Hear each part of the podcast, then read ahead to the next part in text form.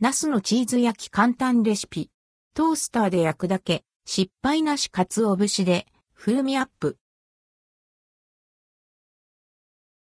トロトロジューシーな、ナスと、とろけるチーズのハーモニーがたまらない、ナスのチーズ焼きレシピをご紹介します。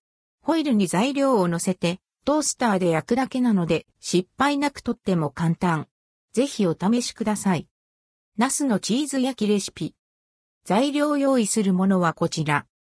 ナス1本醤油小さじ2オリーブオイル大さじ1ピザ用、チーズ適量鰹節適量。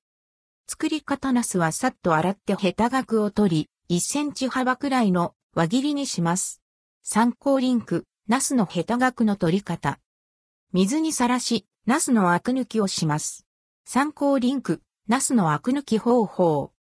ナスの水気を拭き取り、アルミホイルに並べます。オリーブオイル、醤油を回しかけ、ピザ用チーズを好きなだけ散らします。オーブントースターで5分ほど焼き上げます。チーズがこんがりしたら取り出し、鰹節を振りかければ完成。アルミホイルごときに盛り付けて、食卓へ。ナスのチーズ焼き味は、とろじゅわっと柔らかく、ジューシーなナスに、もっちりクリーミーなチーズが絡んで美味。醤油と鰹節で旨味と風味もプラスされ、まろやかなコクと塩味のバランスが絶妙な味わいです。和の献立にも、洋の献立にも合う一品。一人でナス一本ペロッと食べられちゃう美味しさです。焼くのはトースターにお任せなので、失敗なく、ほったらかすだけで簡単。